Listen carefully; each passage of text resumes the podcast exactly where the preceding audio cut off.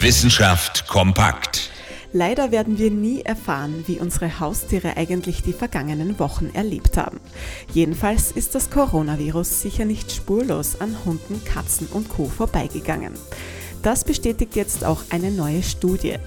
Dabei geht es aber nicht darum, ob sich die Tiere über mehr Aufmerksamkeit dank Homeoffice freuen, sondern ob sie sich eigentlich auch mit dem Coronavirus infizieren können.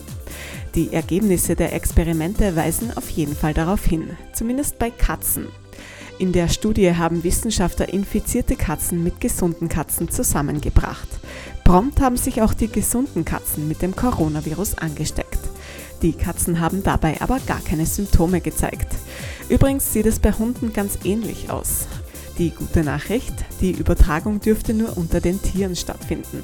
Unsere Haustiere können uns also nicht zurück anstecken. Das sollte aber besser noch genauer untersucht werden.